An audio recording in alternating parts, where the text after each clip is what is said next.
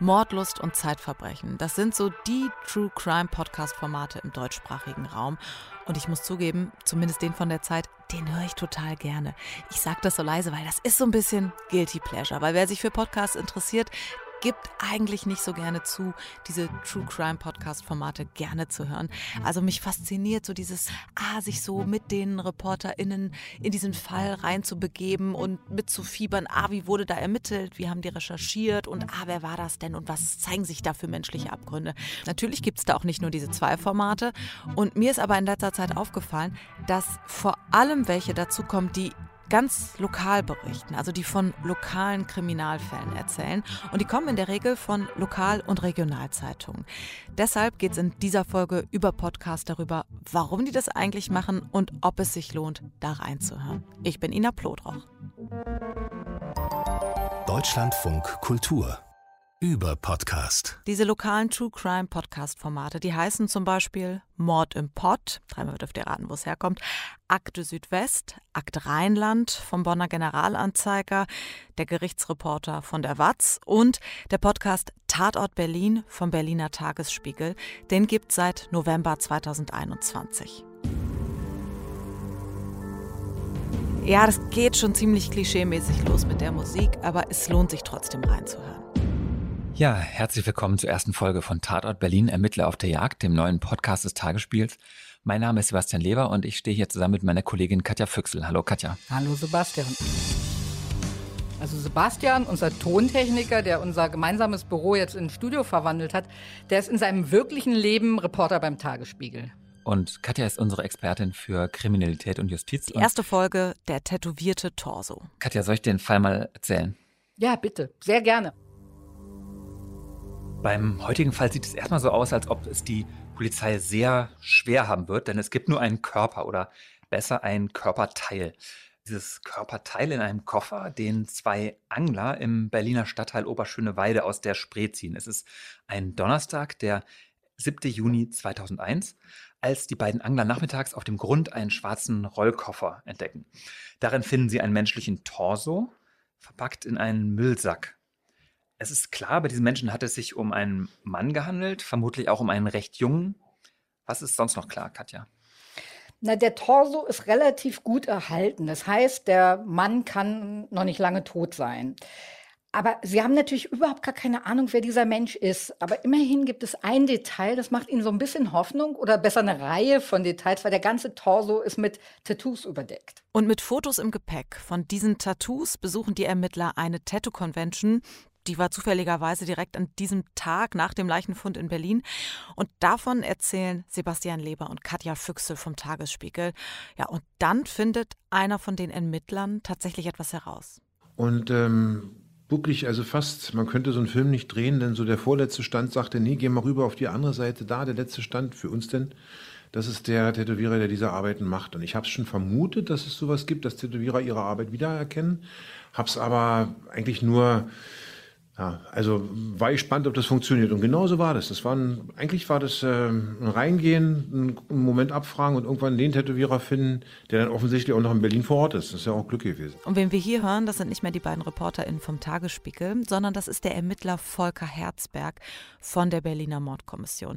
Die Reporterin Katja Füchsel, die durfte nämlich ein Jahr lang bei den acht Berliner Mordkommissionen ein- und ausgehen für eine Serie im Tagesspiegel. Und für den Podcast konnte sie auch acht Ermittler dazu bringen, von dem Fall ihres Lebens zu erzählen. Ich kann selbst gar nicht mehr erzählen, wie oft mich die Mordermittler in den vergangenen Jahren freundlich, aber bestimmt haben abblitzen lassen mit irgendwelchen Ideen oder Projekten oder Bitten. Aber ich habe dann ihre, also ich habe dann zugehört und ich habe mir ihre Vorbehalte habe ich ernst genommen und alle in einen Mixer geworfen irgendwann und durchgerührt und dann kam am Ende das Konzept für eine Serie raus. Und ulkigerweise dieses, diese Serie, die hat die Mordermittler überzeugt. In dem Podcast selbst, muss man sagen, klingt das dann ein bisschen so, als hätte es das noch nie gegeben, dass Ermittler so frei erzählen. Das ist aber tatsächlich so ein bisschen übertrieben, weil Herzberg die Geschichte auch schon der Süddeutschen Zeitung oder dem ZDF erzählt hat. Das macht es jetzt nicht weniger spannend, ihm zuzuhören und er ist ja auch nicht der Einzige, sondern es sind acht Ermittler, die dann von dem Fall ihres Lebens erzählen oder zum Beispiel wie hier konkret, wie sie einen Verdächtigen vernehmen. In diesem Fall mit diesem Druck im Hintergrund, diesen, äh, diesen, dieses furchtbare Verbrechen zu haben äh, und das Gefühl, dass ich hier jemand vor mir habe, der mehr weiß, als er mir jetzt sagt, ähm, war die Kunst oder das Problem, ihn so langsam in Bewegung zu bringen, dass wir beide wie in einer gleichmäßigen Bewegung von rechts nach links trotzdem auf meine Seite kommen. Stellen Sie sich das als Brücke vor und wir treffen uns in der Mitte der Brücke und er möchte nur bis hierher gehen. Er sagt, okay, wir haben ihn, wir haben uns gesehen an dem Abend, aber weiter kann ich nicht gehen. Und ich sage, klar, verstehe ich, aber da sind noch Fragen offen. Und wir beide bewegen uns langsam und ich ziehe ihn langsam auf meine Seite der Brücke. Und dann erzählt er mir, dass er mit ihm noch unterwegs gewesen ist, dass er mit ihm sogar noch zu Hause gewesen sei. Dann hätte man sich da erst getrennt und da ergeben sich ganz neue Wege. Und so würde ich das verbildlichen. Ja, und wie das dann weitergeht, also warum dieser tätowierte Surfertyp sterben musste, müsst ihr selber hören, in der ersten Folge Tatort Berlin. Ich habe darüber noch mit Sebastian Leber gesprochen, der eben die Idee für diesen Podcast hatte und der den jetzt auch mit seiner Kollegin zusammen macht. Ihn interessiert natürlich die Spannung an dem Fall, aber er hat auch viel von seiner Kollegin gelernt. Viele ähm, Details, logische Vorgehensweisen der Ermittler, ähm, die mir so nicht klar waren, ähm, wo ich überrascht war, dass Ermittler uns das so offen erzählen, zum Beispiel wie Verhöre ge geführt werden, ja, auch mit kleinsten Details, wie zum Beispiel, dass ein Ermittler die Wanduhr abschraubt, damit der Verhörte da ähm, seinen Blick nicht dran fixieren kann, ja, oder wann er strategisch äh, geschickt Raucherpausen einlegt, um den Verhörten vielleicht dazu zu bringen, dann doch zu gestehen. Das sind alles Einblicke, die ich selber erst im Laufe dieser Podcast-Aufnahme gewonnen habe. Ist also immer auch so ein bisschen Abgleich, was stimmt vom Tatort, den wir sonntags um 20.15 Uhr im ersten immer schauen können und was nicht so richtig. Entstanden ist dieser Podcast, weil Katja Füchse mit Sebastian Leber in einem Büro beim Tagesspiegel sitzt. Die beiden quatschen da natürlich, die sind beide festangestellte ReporterInnen. Und Katja berichtet sowieso schwerpunktmäßig über Justizfälle und erzählt dann immer mal wieder über dieses eine Jahr. Und dachten, boah, Katja, du hast das alles recherchiert, da steckt so viel Schweiß drin. Und wir beide hören privat gerne Podcasts. Hm, wollen wir nicht versuchen, auch einen Podcast daraus zu machen? All diese Interviews hat sie natürlich erstmal für die Zeitung gemacht, für diese Serie, die sie für den Tagesspiegel geplant hat. Aber dann haben die beiden eben überlegt, dass man daraus eigentlich noch mehr machen müsste. Und ich denke, das hört man dann im Podcast auch an, also dass sich meine Kollegin da mit jedem einzelnen Fall wochenlang beschäftigt hat und dass wir eben, ja, dass wir eben keine Wikipedia-Seiten vorlesen. Und so ein bisschen kann man da schon raushören, was ihn und Katja an anderen Podcast-Formaten so ein bisschen stört. Ja, also ich habe leider schon den Eindruck, dass es Formate gibt, wo ein Fall gegoogelt wird und man findet dann die Fallbeschreibung auf drei oder vier Webseiten ähnlich erzählt und daraus wird dann entsteht dann ein Skript. Und dieser nicht ganz so journalistischen Herangehensweise wollten die beiden dann was entgegensetzen, weil die Recherche, die war ja schon da. Umsätze generiert der Tagesspiegel mit diesem Podcast allerdings nicht.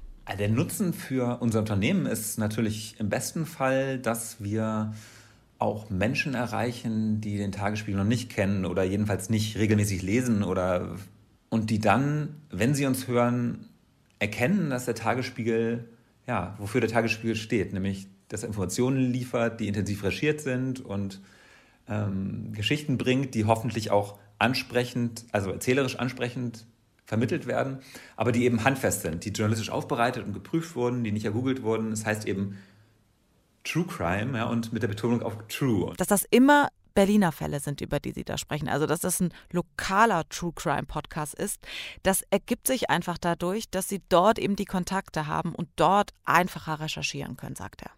Nee, also der, der Vorteil eben, wenn man Geschichten macht, die vor der Haustür liegen, ist, dass man Zugang hat, ja, dass man Zugang zu Quellen hat, dass man Menschen dazu bringen kann, mit einem zu reden und einem das zu erzählen. Und das können wir eben nicht mit Fällen, die jetzt in Neuseeland passiert sind. Oder beziehungsweise wir könnten versuchen zu skypen und zu telefonieren, aber da kann man kein Vertrauensverhältnis aufbauen. Das ist der einzige Grund, warum wir uns auf Fälle in Berlin spezialisieren. Also wir haben keinerlei Fable für irgendwie Folklore oder für, für Lokalpatriotismus, das liegt uns völlig fern, ja.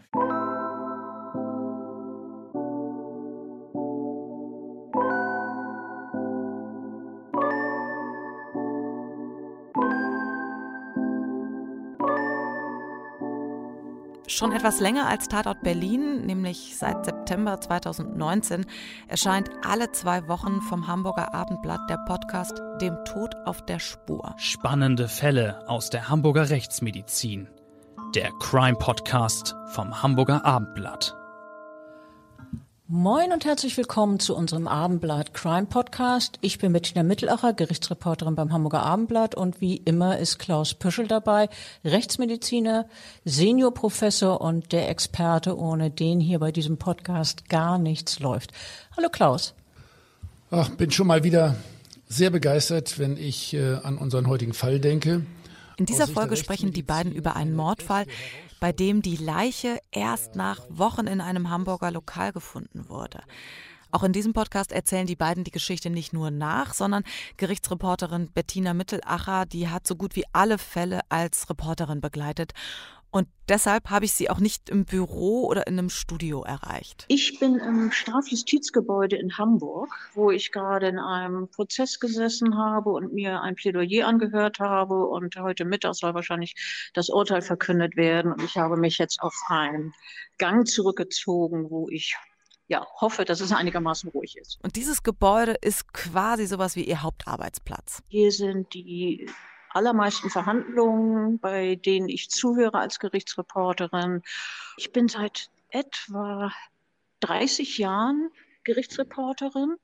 Äh, ich bin nicht studierte Juristin, aber habe mich reingearbeitet in die Materie. Ich bin der Meinung, dass ich mich inzwischen äh, sehr gut auskenne damit. Also lange bevor alle über True Crime gesprochen haben und das so total omnipräsent wurde, hat sie schon über lokale Kriminalfälle berichtet und hat aber den Eindruck, dass das Interesse daran in den letzten Jahren wirklich immer größer geworden ist. Wir haben immer wieder die Rückmeldung, dass die entsprechenden Berichterstattungen sehr wahrgenommen werden von einer breiten Öffentlichkeit. Ich merke es aber auch in den äh, eigentlichen Verhandlungen, wo doch immer wieder Zuschauer hinkommen, die das äh, mitverfolgen wollen.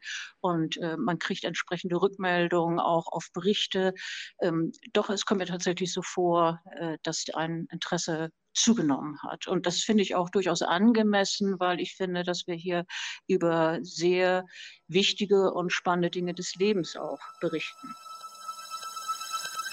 Genau wie auch der Tagesspiegel nutzt das Hamburger Abendblatt die eigene Expertise, was allerdings teilweise dazu führt, dass Kriminalfälle zum gefühlt fünften oder sechsten Mal erzählt werden, wie zum Beispiel die Säurefassmorde von einem Hamburger, der zwei Frauen erst tagelang gequält hat und sie dann tötet und dann die Leichen in Salzsäure aufgelöst hat.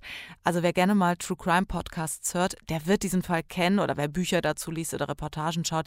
Also über diesen Fall wurde schon zigmal berichtet und auch im Podcast vom Hamburger Abendblatt berichten Bettina Mittelacher und Klaus Püschel darüber, nachdem das eben viele andere auch schon getan haben. Das ist sicherlich richtig, aber zum Beispiel die Säurefassmorde, also erstens ist es ein Hamburger Fall, zweitens ist es ein Fall, bei dem Professor Püschel als Rechtsmediziner involviert war, wo in dem, mit dem er sich sehr gut auskennt. Es ist ein Fall, den ich als Gerichtsreporterin begleitet habe und ähm, ich finde, das ist auch ein so außergewöhnlicher Fall gewesen, über den wir gerade zu berichten müssen. Klar, wenn sie schon so nah dran war und das alles begleitet hat, dann macht das schon irgendwie Sinn. Also auch dieser Podcast steht vor allem für die Recherchequalität. Die zwei wissen, wovon sie sprechen. Dass hier allerdings kein riesiges Audioteam dahinter steckt, das nochmal irgendwie an die Orte geht, des Geschehens, da nochmal was aufnimmt, das kommt jetzt nicht vor. Trotzdem, das sind solide Podcast-Folgen, die immer dem Anspruch folgen, mehr über den Menschen und die Stadt und unser Rechtssystem zu erzählen und natürlich auch über die Arbeitsweise von GerichtsreporterInnen oder von dieser konkreten Gerichtsreporterin und dem Gerichtsmediziner.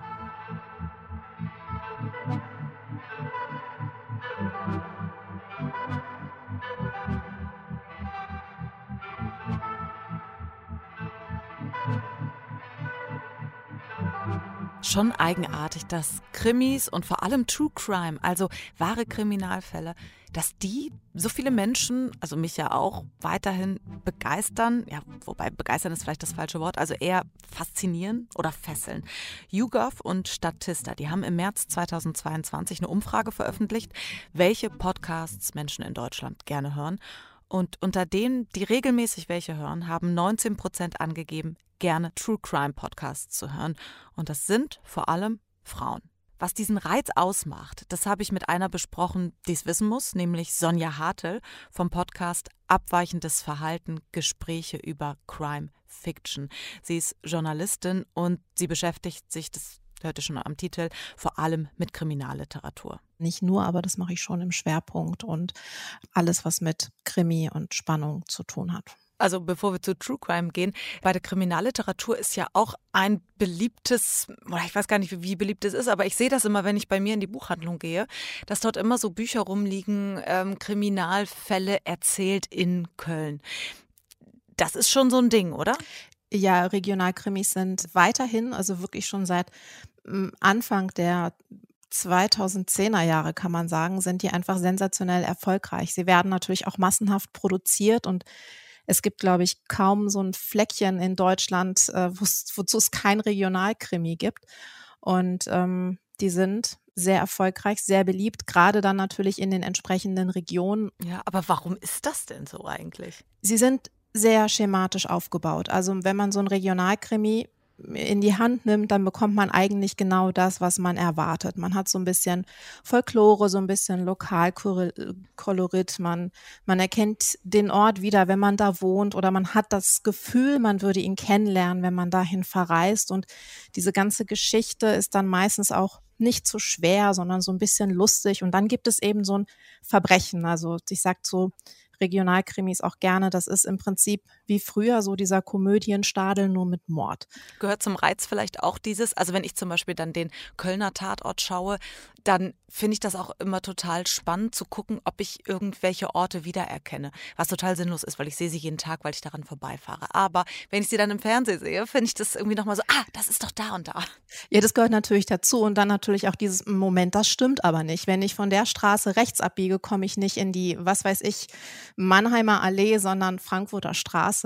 Und das ist schon so ein, ein wichtiger Faktor, dass ich, dass ich die Straßen erkenne, dass ich aber auch die Cafés kenne oder weiß ich nicht, die örtliche Metzgerei äh, da auf einmal drin vorkommt. Und manche Autoren und Autorinnen machen das dann auch sehr bewusst, dass sie sich nun dafür entscheiden, dieses Café zu nennen und nicht das, was vielleicht drei Häuser weiter liegt. So, wir äh, sprechen über True Crime Podcasts. Hörst du die generell oder bleibst du beim Geschriebenen bei der Literatur? Ich höre True Crime Podcasts allerdings nur sehr wenige und ähm, dann auch nicht diese Form von zwei äh, Menschen sitzen vorm Mikro und erzählen einander Verbrechen, sondern das sind dann mehr die tatsächlich ähm, ja so in sechs, sieben Folgen einen abgeschlossenen Fall aufarbeiten. Und ähm, sie sind mhm. auch meistens englischsprachig, wobei ähm, nicht alle, ich habe zum Beispiel sehr gerne gehört, ähm, der Mörder und seine Cousine von Bayerischen Rundfunk mhm. wurde der, oder mit dem Bayerischen Rundfunk wurde der produziert. Und da ging es eben auch darum, also es ist ein Verbrechen geschehen und wie konnte es dazu kommen? Und das ist für mich wirklich ein richtig gutes Beispiel für gute, gute True Crime aus Deutschland. Ja, habe ich auch gehört, fand ich auch gut.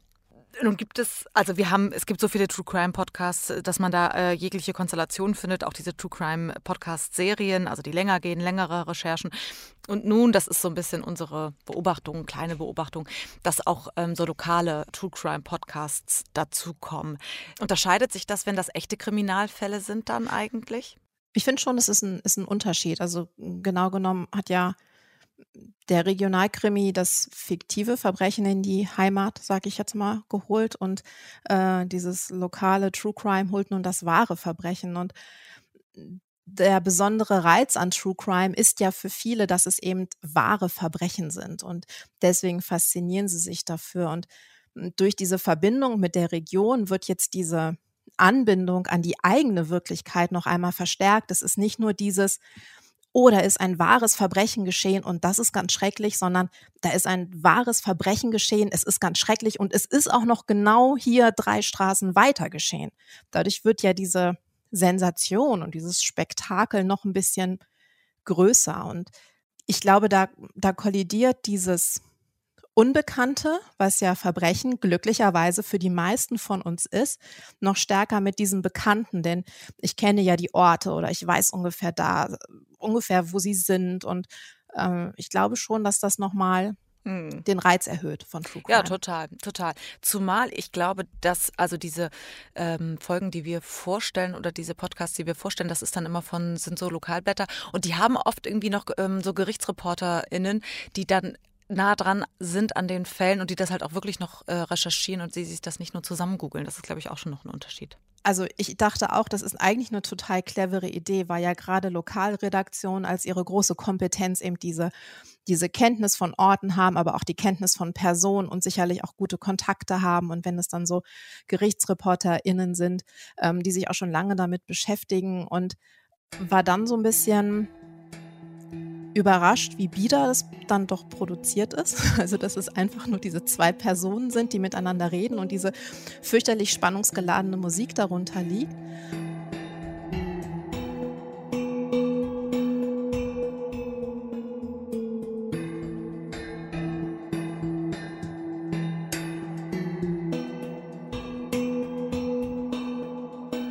Es ist tatsächlich clever, also auch aus Marketing-Sicht ist es irgendwie clever, weil Verbrechen ja eine ungeheure Faszination ausübt. Also es gibt ja zum Beispiel in Hamburg auch diese Fritz Honka Touren oder die St. Pauli Krimi Tour, wo ich dann Orte aufsuche, ähm, an denen halt Fritz Honka Frauen ermordet hat. Und offensichtlich wird das ja nachgefragt, sonst würde es ja nicht angeboten werden. Und deswegen glaube ich, ist es für ein Medienhaus einfach auch ein interessantes Angebot für, ja, um, um neue Hörer zu bekommen oder einfach attraktiver für Werbekunden zu werden, so ein True Crime Podcast.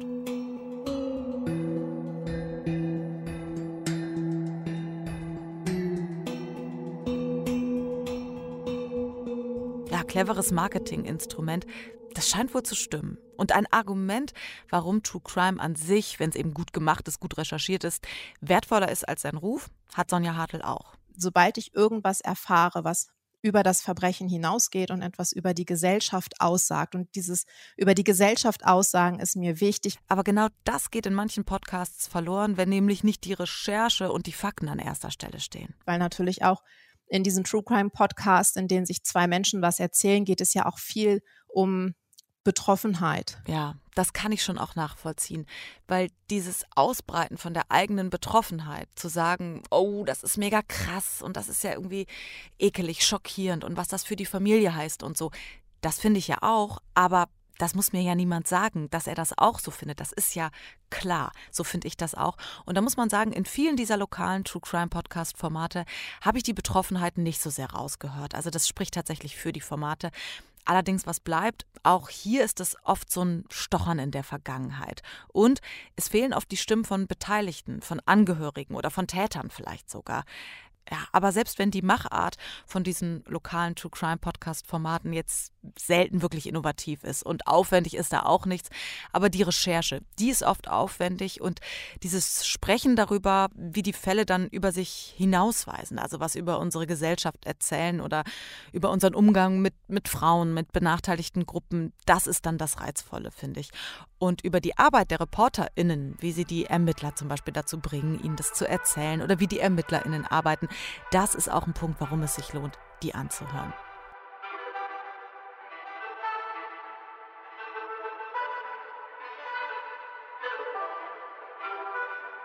Ein Gedanke noch zum Schluss. Bei all den True Crime Podcast Formaten auf dem Markt habt ihr euch vielleicht auch schon mal gefragt, ob nicht eigentlich bald mal alle Fälle, die auch nur einigermaßen spannend sind, ob nicht bald mal alle erzählt worden sind.